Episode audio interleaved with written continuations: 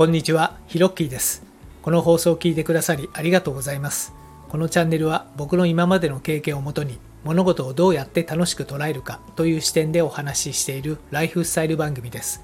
どうぞリラックスして楽しんで聞いてみてください。それでは、ホラ吹きチャンネル始まります。はい、今回はスタイフを1年やってみて良かったことについてのお話です。スタイフをね、始めたばかりとか、続けていくのどうしようかなと迷っている方にとっては、今回の放送何かヒントになるかもしれません。どうぞ聞いてみてください。まあ、話変わるんですけどね、週末の土曜日ですか、めっちゃ寒かったですよね。いや、あの、趣味でね、ランニングやってるんですけど、海沿いに走りに行ったんですけどね、ほんと寒かった。もう心折れそうになりましたね。でもやっぱりランニングした後って非常にね、気分が爽快になるんで、行ってよかったなと思います。まあ、何のこっちゃということなんですけども、本題戻りますね。えースタイフを、えー僕が、えー始めたのは2023年2月から、えー2月の12日かな、からスタートしました。まあ、1年といってもですね、まあ、途中、まあ、9、10、11、12、去年のね、途中その4ヶ月ほど、まあ、お休み期間があったので、実際は8ヶ月ぐらいですね。まあね、よく途中でやめなかったなと思いますよね。よく続けられたものだなと、えー自分ながらに思います。うん。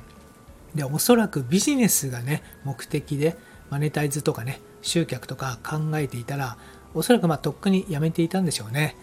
まあ、ただ、こう続けてきたのは、まあ自分にとってね、それなりにメリットが、えーあったんだなと思いますので、今日はね、そのあたりを整理して皆さんにシェアしたいと思います。はい。で、スタイフを1年やってみて良かったこと5つありました。え1つ目、自分の声をだいぶ好きになりました。これ自分の声にはですね、コンプレックスがありましてね、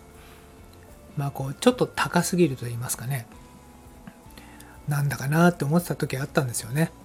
で、ただね、スタイフを始めて、えーまあ、ライブ配信とかもね、えー時折したりして、そうすると中にはね、この声がいいですねと言ってくださる方もいらっしゃったんですよね。で、そこで初めて、あ、そうかって自分の声にね、少しだけこう自信を持てるようになってきて、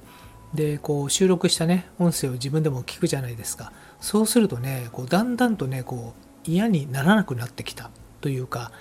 まあ、かなりね、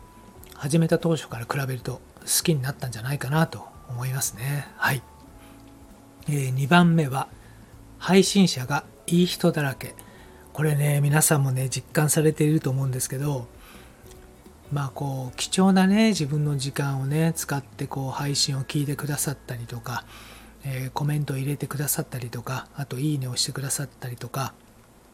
まあ他のね、その、音声配信アプリとか、そのサービスとか使ったことないんでね、比較はわかんないんですけど、スタイフで音声配信している方、もしくはリスナーさんはですね、いい人がね、ベースとして多いんじゃないかなと、え思いますよね。なので、こう、聞くたびにね、もしくはライブに参加するたびにね、こう、心がね、癒される。まあ、そういったこともね、え多かったと思います。うん。えー3番目、伝えたいことをまとめる能力が向上しました。まあ、これは特にビジネスの場面においてね、まあ、非常に言いたいことをコンパクトに言うという意識づけが、えできたということが、まあ、最大、えーまあ、最大というか、まあ、最良でしたね。ベターでしたね。良かったですね。でやっぱりスタイフを最初に配信するときはですね、まあ、今はそんなでもないんですけれども、昔はこうメモを使メモを作ってですね、こう最初にこう言いたいこと、で、それに対しての自分の考え、で、最後に結論みたいなね、えことをこう、組み立ててね、え話すようにしてました。まあ、それを何回もやっているとね、まあ、日頃の会話の中でも、こう、無意識にね、話をまとめて、えー伝えるという能力が、え向上したと思いますよ。はい。4番目、様々な人たちの豊富な知識を聞けるということですね。これあの、人生の中で出会える人の数って、まあ、とっても少ないと思うんですけれどもね。ただまあ昨今この SNS が普及したことによって、まあ、特にこのスタイフのね、えー音声配信などでは本当に様々な背景を持った、えーいろんな年代の方、いろんな業種の方の話が聞けるっていうのが本当面白いですよね。まあ中にはこの音楽をね、やってるんでね、奏でますとか、あと占いをしてくれる人とかね、あとはビジネスのね、ノウハウを教えてくれるとかね、あと片付けとかですね、あと映画とかですね、本当にいろんな、えー、ことをですね、有益な情報をたくさん配信されている配信者の方が多いです。で、基本的にスタイフの配信者の方は、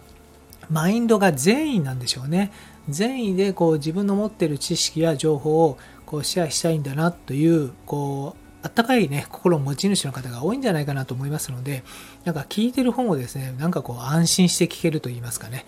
まあ、そういった形で、まあ、いろんな人たちの豊富な知識を、えいただけるというのが魅力の一つでしたね。はい。えー、最後5つ目。日頃の情報アンテナが立つということです。はい。で、これはやっぱりアウトプットをする一つとしてスタイフで放送するというのが始まった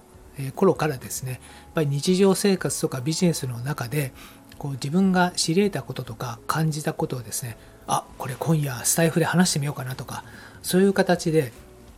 日頃のその情報アンテナ情報の感度が非常に高くなる、えー、アンテナが立つということがあったと思います、まあ、それによってですねこう毎日こう生きる糧ができたという言い方はちょっと大げさですけれどもこう自分の毎日一日一日一日一日をですねこう振り返ってこうシェアできる内容何だったかなというふうに考えるだけでも非常にこう有益なねこう枠組みがこのスタイフをやったことによって手に入れることができたかなと思います。はい。というわけで僕の場合はスタイフを1年やってみて良、えー、かったこと、えー、以上の5つなんですが、この放送を聞いていただいているスタイフの初心者の方もしくはスタイフを何年もやっているというベテランの方、いろんな方いらっしゃると思うんですがさあスタイフをやっていてどうだったでしょうか？というわけで今回のホラ吹きチャンネルはこの辺で音声を聞いた後にすぐにアウトプットすることは脳が創造的に動いて活性化されるのでとってもおすすめです。ブログに書いたり、誰かに話したりなどぜひやってみてくださいね。どうぞ自由にアウトプットを楽しんでみてください。何かコメントやレターなどありましたら遠慮なくお気軽にください。このチャンネルでは人生をより楽しむための物事の楽しい捉え方という考えをシェアしたくて配信しています。引き続き聞いてみたいと思われましたらどうぞ躊躇なくフォローボタンを押してくださいね。最後までお聴きいただきありがとうございました。それではまたです。Thank you for listening to the end. Let there be prosperity.